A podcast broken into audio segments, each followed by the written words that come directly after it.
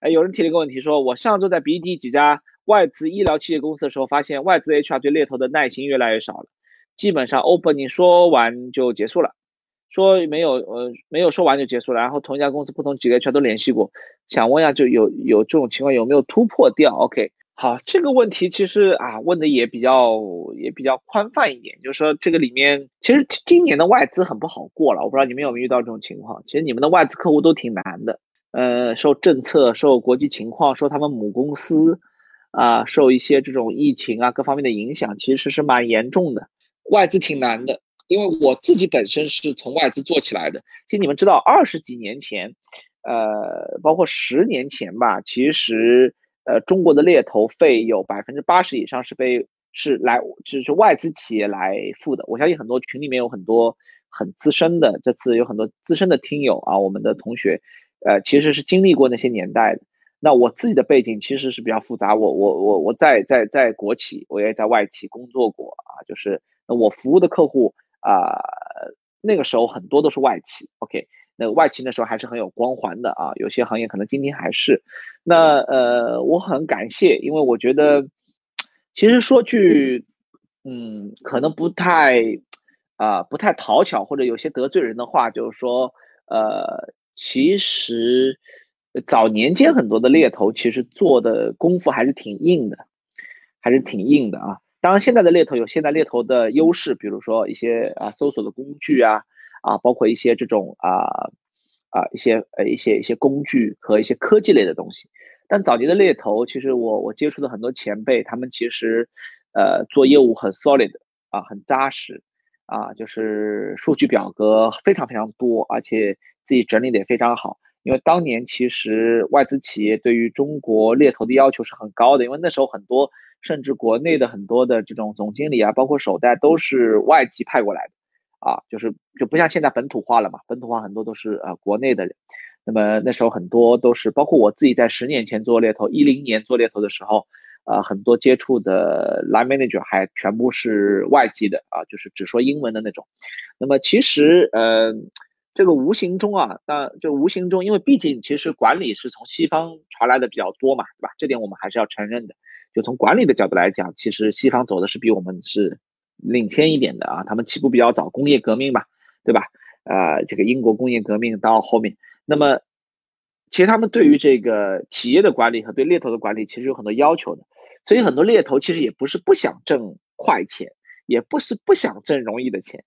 但是呢，因为客户有这样的要求和这样的呃情况摆在那里，所以他们就被就是磨练的，就相互磨，你知道吗？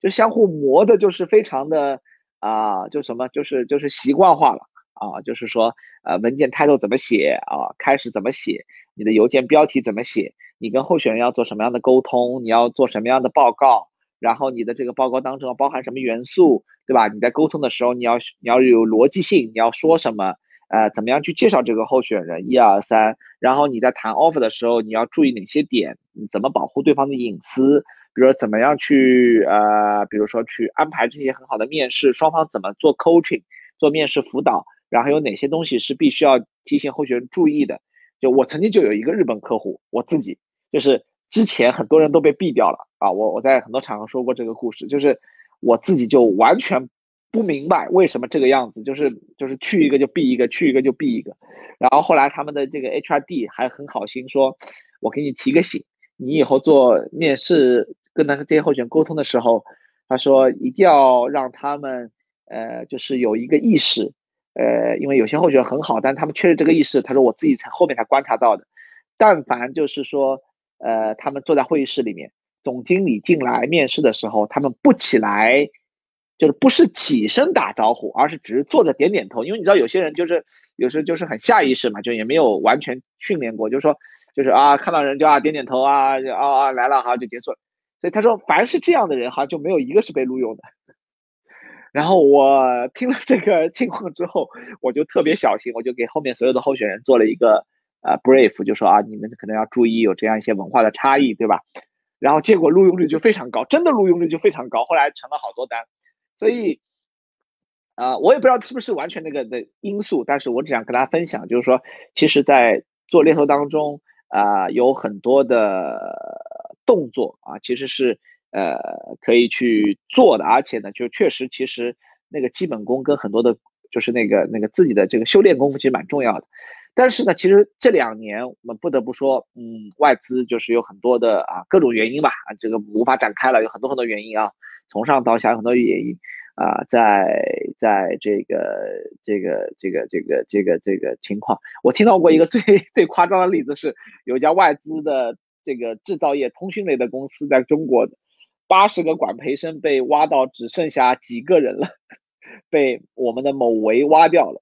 就是。就是就是完全就不就是好几倍的薪水就把人家挖走，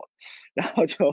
就搞得行业很公愤，就很难受。对，那反过来也说，其实这个外资在中国现在这个光环确实没有没有以前那么盛了哈。呃，猎头费也下降了很多。呃，所以哎，借这个话题引出来这个问题，就是说你们接下来到底要做什么样的客户？呃，不同的客户有不同的做法。啊，最近有很多人来问我国有企业的一些做法，他们说国有企业做法哇，跟原来完全不一样，